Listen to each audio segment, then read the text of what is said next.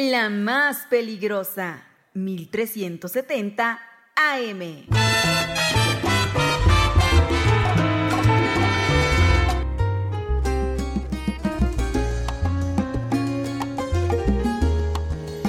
¿De qué me sirve el oro y todos los tesoros? Aunque lo tenga todo, sin ti no vale nada. La vida es lo que te amas. A veces nos toca sufrir, pero eso es parte de vivir. Yo quiero ser feliz, feliz, feliz y quiero verte feliz, feliz, feliz. Las 12 con 7 minutos, ya son las 12 con 7 minutos a través de la más peligrosa en el 1370 de AM y www.peligrosa.mx en este viernes ya. Fin de semana, viernes 27 de octubre de 2023. Oye, una mañana, un mediodía aquí en Tlaxcala, puntualmente en la ciudad de Huamantla, bastante agradable, bastante lindo. Hace calorcito, está rico a comparación pues de los días anteriores, ¿no? Que había eh, estado muy nublado, que teníamos lluvia, que hacía frío. Bueno, pues hoy en Huamantla la temperatura, te la digo en estos momentos porque está bastante soleado, 22 grados según el termómetro que tenemos aquí en cabina. Son las 12.08, señora linda, señora bonita, y yo le quiero decir que usted no puede irse a su fin de semana sin antes estar plenamente informada de todo lo que sucede, de todo lo que acontece a nivel local, nacional e internacional. Así que ahorita, en estos momentos, arrancamos con su sección tan gustada. Sí, las rapiditas de la información. Se olvidan cuando llegas y te tengo en mis Así que vámonos con el resumen informativo más importante que se ha generado hasta estos momentos a nivel local, nacional e internacional. La voz que escuchas, la de Christopher, y también te acompaño a través de Spotify. Así que un saludo a todos nuestros seguidores, a todos nuestros escuchas, a todo nuestro auditorio ahí en Spotify. Gracias por acompañarnos. Pues vamos a arrancar con la información para que se vaya usted el fin de semana tranquila y no haya mayor problema y sepa usted todo lo que está pasando en Tlaxcala a nivel nacional y también a nivel internacional. Así que arrancamos. Y es que yo le cuento, señora linda, señora bonita, que comienza el juego de piezas al interior del gabinete de la gobernadora del estado de Tlaxcala, Lorena Cuellar Cisneros. Y es que hoy por la mañana, pues nos encontramos con la noticia de que la gobernadora pues ha removido de su cargo a Angélica Domínguez, quien estaba en la coordinación de comunicación, ha hecho cambios en la comunicación del gobierno del estado de Tlaxcala. Y es que desde ayer en la noche, cerca de las 22 horas, pues la gobernadora Lorena Cuellar Cisneros removió a la coordinadora de comunicación Angélica Domínguez, quien entregó la oficina a un exfuncionario del gobierno de Alfonso Sánchez Anaya.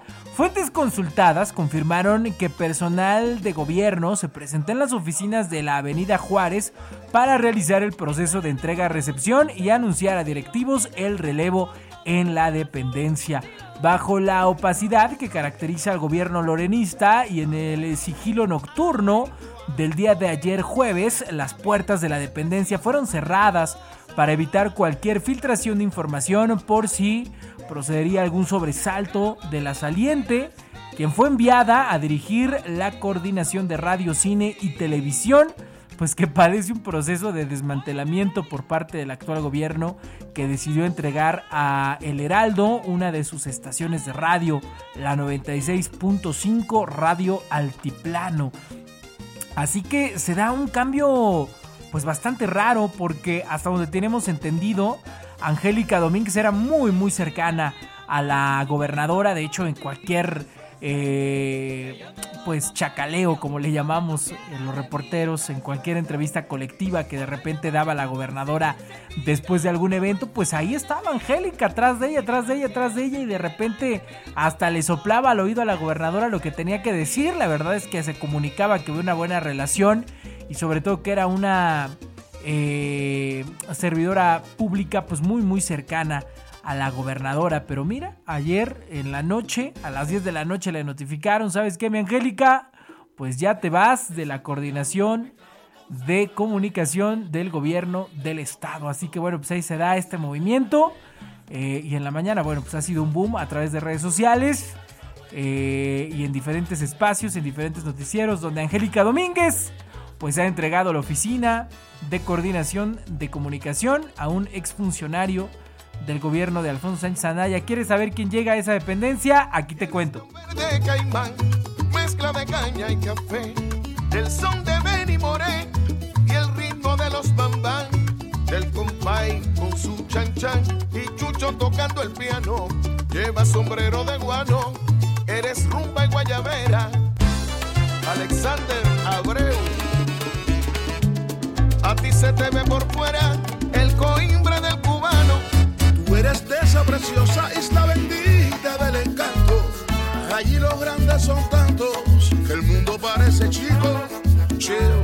Bueno, y quien llega a ocupar este lugar ahora en la coordinación de comunicación del gobierno del estado de Tlaxcala, pues ya te decía que es un exfuncionario del gobierno de Alfonso Sánchez Anaya.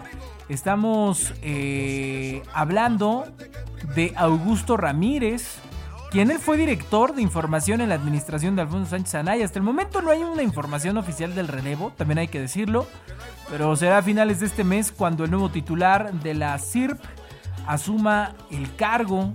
En tanto, pues ya te decía, Domínguez Hernández, Angélica, pues irá a la coordinación de radio, cine y televisión a Coracit.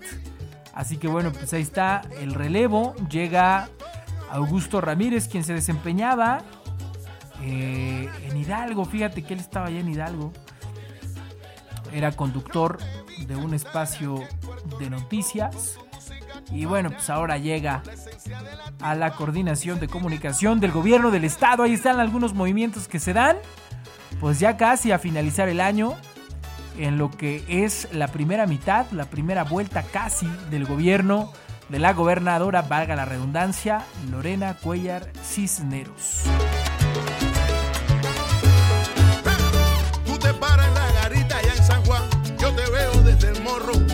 En un puente musical. Juntos en el mismo coro. Ana María Cortés, bendito sea su vientre y el mundo se lo agradece.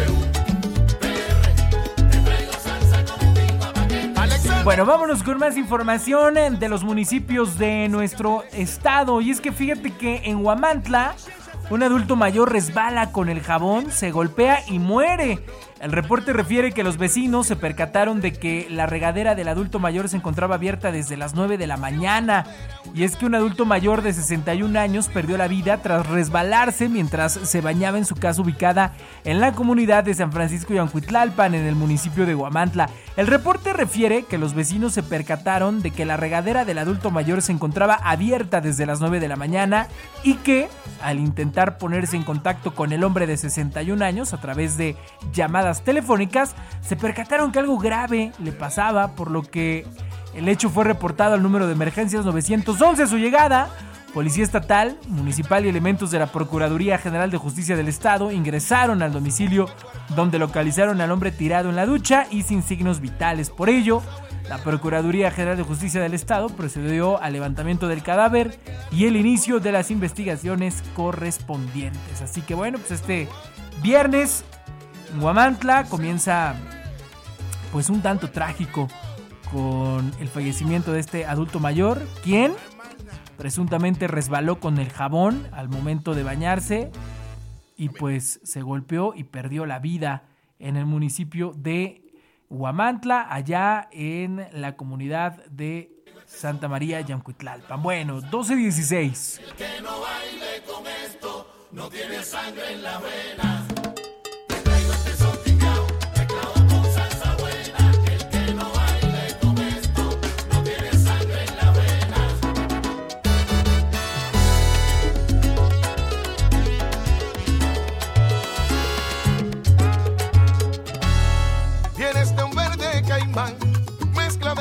café, el son de Moré. En más información, fíjate que nos llega hasta la redacción de nuestra, de nuestra oficina de noticias, de nuestro departamento de noticias, que hace unos minutos pues deja choque a una persona prensada en el libramiento Apizaco Guamantla. Y es que hace unos minutos, todavía, en la mañana de este viernes, el conductor de una empresa de agua con razón social Bonafont se impactó contra la caja de un tráiler sobre el libramiento Pisaco-Huamantla en la comunidad de Santanita Huiloac, cerca de Ciudad Judicial. Ahí el chofer de edad media quedó prensado con vida entre los fierros de ambas unidades, por lo que fue eh, requerido el equipo Libra de bomberos, dependiente de la Secretaría de Seguridad Ciudadana. El hombre fue trasladado a un nosocomio para su atención médica, mientras que las autoridades inician con el retiro de las unidades y con ello reabrir la circulación de manera total. Esto sucedió hace unos minutos, hace media hora. Y bueno, pues nos llegan las fotografías de cómo el equipo Libra de los bomberos de la Secretaría de Seguridad Ciudadana pues eh, están trabajando. En estas imágenes se ve cómo están trabajando para pues liberar a esta persona que quedó prensada. Literalmente el camión repartidor de agua Bonafont se fue a estrellar atrás de la caja de un tráiler. Ahí en el libramiento Pisaco Huamantla, a la altura de Santanita Huiloac, pues ahí cerca de Ciudad Judicial. Así que bueno, si vas a circular, sobre libramiento, si vas hacia Tlaxcala, si, si, te vas a bajar ahí en el Boulevard Rodolfo Rodríguez El Pan en Apizaco para agarrar, entrar a la, ciudad de Irrelera o vienes a Aguamantla. Bueno, pues yo te digo, toma tus precauciones porque está cerrada. Eh, están cerrados los carriles de ida yendo de Huamantla a Tlaxcala sobre libramiento debido a este choque entre estos dos pues camiones que ha dejado esta mañana de viernes.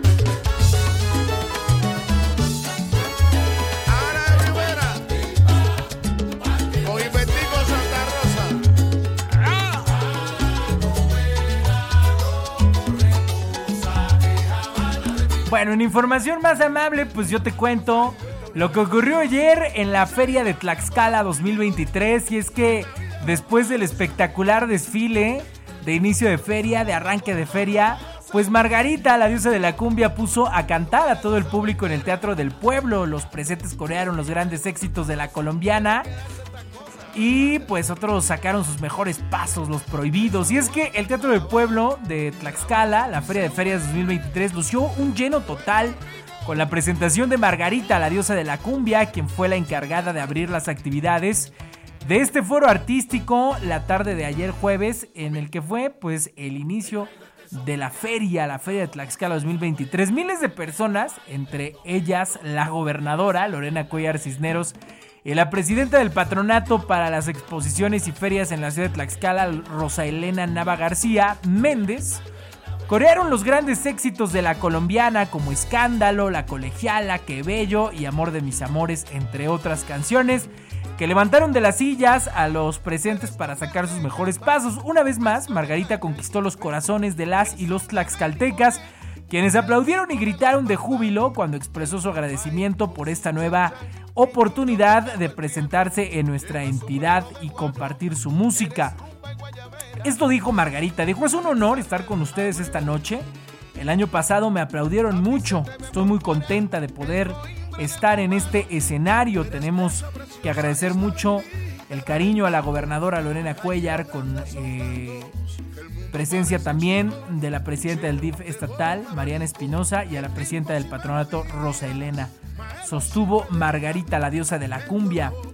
Eh, en su presentación, la artista pues abrió su corazón a los presentes al compartir el delicado estado de salud de su madre, el amor por sus hijos Majo y Johnny y también por su pareja quienes la acompañaron en el escenario. En una entrevista previa para Radio Tlaxcala, Margarita mencionó que sigue abierta a realizar colaboraciones con distintos artistas, la más reciente con el rapero Santa Fe Clan, por lo que no descartó seguir experimentando en otros géneros musicales. Así que bueno, pues con eh, el pie derecho abrió el Teatro del Pueblo de la Feria de Tlaxcala 2023 en la presentación de Margarita, la diosa de la cumbia, que siempre, siempre es eh, pues sello de garantía, ¿no? Margarita, muy profesional, una cantante colombiana que llegó desde hace muchos, pero muchos, muchos años a nuestro país con la sonora dinamita de Lucho Argaín y que solita se ha forjado un camino y un nombre propio en México. Son las 12.22.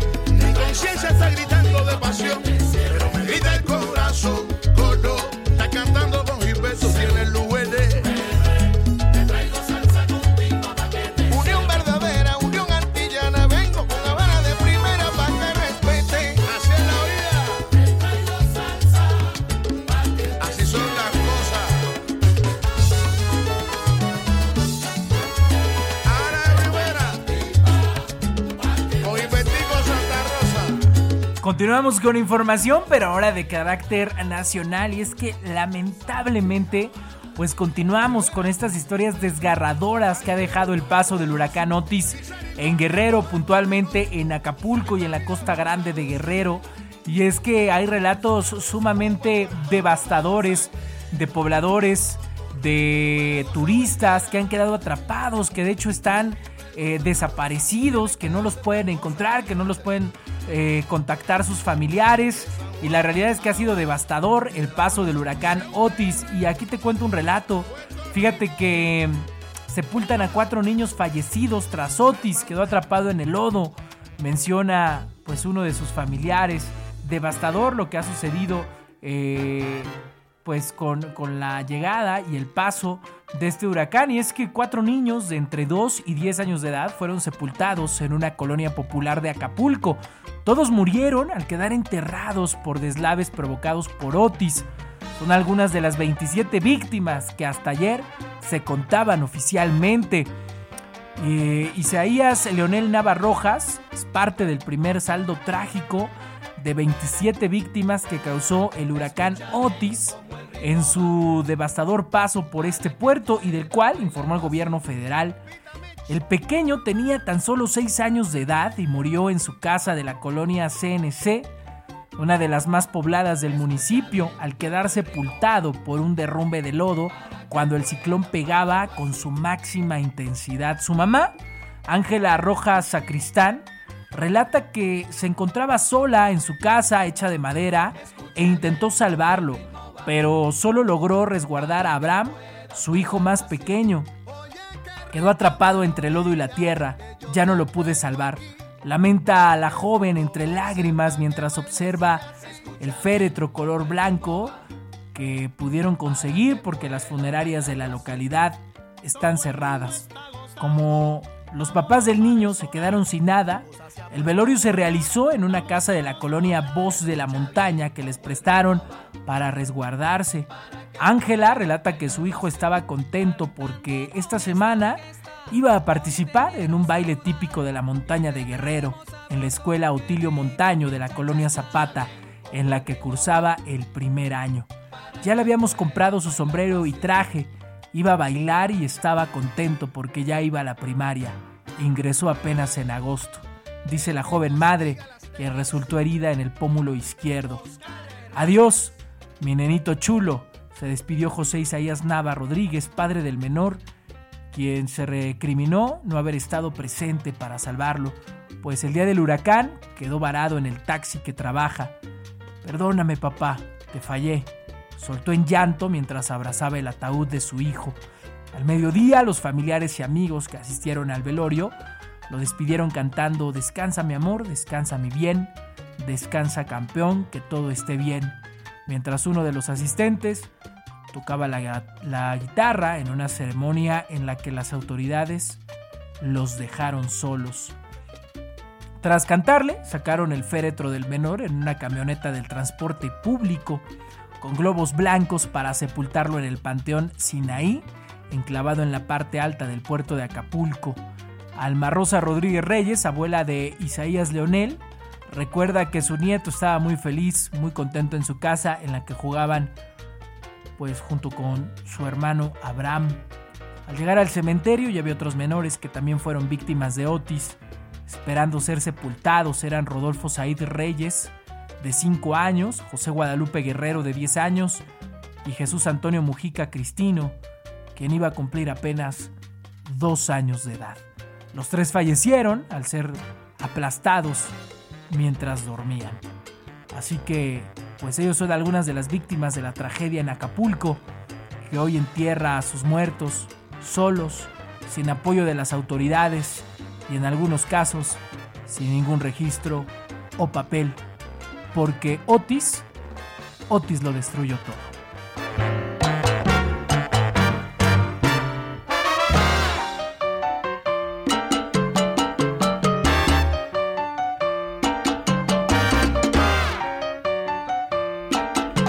Desgarradores son algunos de los relatos que pues nos hemos encontrado sobre el paso de Otis y el desgarrador desenlace para algunas familias tras el paso de este huracán que sin lugar a dudas pues ha dejado un devastador saldo en Acapulco, uno de los puertos turísticos, yo diría, o el más importante en nuestro país y también en toda Latinoamérica.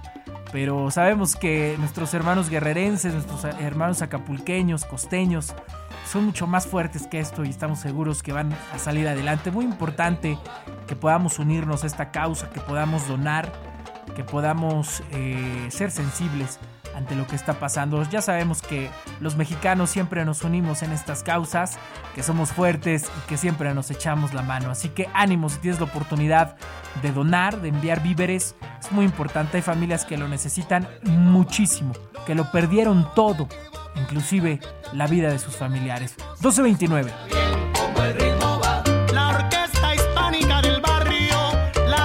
Que yo te cuento que tras la devastación de Otis, pues llegará a México el ciclón Pilar. A costas del Pacífico mexicano, ante los daños por Otis, Pilar podría convertirse en ciclón tropical. Y es que el Servicio Meteorológico Nacional pues dio a conocer el pronóstico del clima para este día 27 de octubre en el que se pronostican lluvias fuertes acompañadas de descargas eléctricas, caída de granizo por algunas entidades del país. Eh, la Comisión Nacional de Agua señala que durante las próximas horas los desprendimientos nubosos de la zona de baja presión, generada a partir de los remanentes de la presión tropical 21, pues causarán en, algunos estados de nuestra república, pues lluvias fuertes, principalmente en Chiapas, que al evolucionar a ciclón, pues eh, tomará el nombre de Pilar, esta depresión tropical 21. Por otro lado, continuará el ambiente matutino frío a muy frío en zonas serranas del noreste, norte, centro y oriente del país, tornándose caluroso a muy caluroso en gran parte del territorio nacional en el transcurso de la tarde. Así que bueno, pues así va a estar de impredecible y de cambiante el clima en nuestro país. En algunas zonas mucho calor, en algunas zonas lluvia y en algunas zonas frío durante la mañana. Puntualmente para la Ciudad de México pues, se espera una temperatura máxima de 25 a 27 grados y una temperatura mínima de 13 a 16 grados también para el área metropolitana. Así que bueno, pues estará muy cambiante eh, el clima en nuestro país. Vámonos con la última para que puedan bailarlo así. Vámonos con la última nota y esto, bueno, pues es de política a nivel nacional y es que, cambiando de tema, pues Movimiento Ciudadano publica convocatoria para aspirantes a la presidencia de la República y legisladores. Los aspirantes a candidatos por el Partido Naranja deben presentar su solicitud de manera personal y es que Movimiento Ciudadano publicó la convocatoria para los militantes y ciudadanos que aspiren a participar en el proceso interno de selección y elección de candidatas y candidatos a cargos de titular de la presidencia de los Estados Unidos mexicanos, senadoras, senadores de la República, así como diputadas y diputados. Establece que las personas internas, es decir, militantes, así como los externos, deberán presentar un informe de precampaña, el cual debe contar con mínimo, escucha esto, 500 mil respaldos o firmas de apoyo de por lo menos 16 de las 32 entidades del país.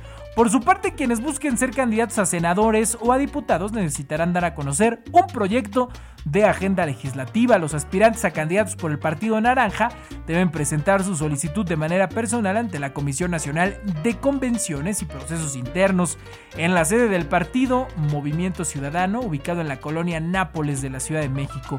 Partido que dirige Dante Delgado expuso que el 19 de enero de 2024 la Comisión Nacional de Convenciones y Procesos Internos informará su lista oficial de precandidatos presidenciales. El 4 de febrero el partido revelará los nombres de las precandidatas y los precandidatos a diputados y senadores. La convocatoria agrega que la elección interna de la candidatura presidencial se llevará a cabo el día 20 de noviembre de 2024 y la votación para elegir a candidatos a diputados y senadores se realizará el día 5 de febrero. De existir alguna impugnación al resultado de la candidatura presidencial, el asunto deberá quedar resuelto el 3 de febrero de 2024 y en el caso de las candidaturas a diputados y senadores, todo debe quedar solucionado el 19 de febrero de 2024. Así que bueno, pues ahí está Movimiento Ciudadano, este partido que ha cobrado fuerza en algunas zonas del norte de nuestro país, puntualmente Nuevo León, Guadalajara, bueno, Jalisco, el estado de Jalisco. Eh, y algunos estados más, pues ya ha sacado su convocatoria para sus aspirantes a la presidencia de México. Puntualmente hay dos. Samuel García, el gobernador de Nuevo León, y se habla de Marcelo Ebrard, que podría ser su carta bajo la manga. Bueno, pues ya veremos viendo cómo va toda esta situación. 1234.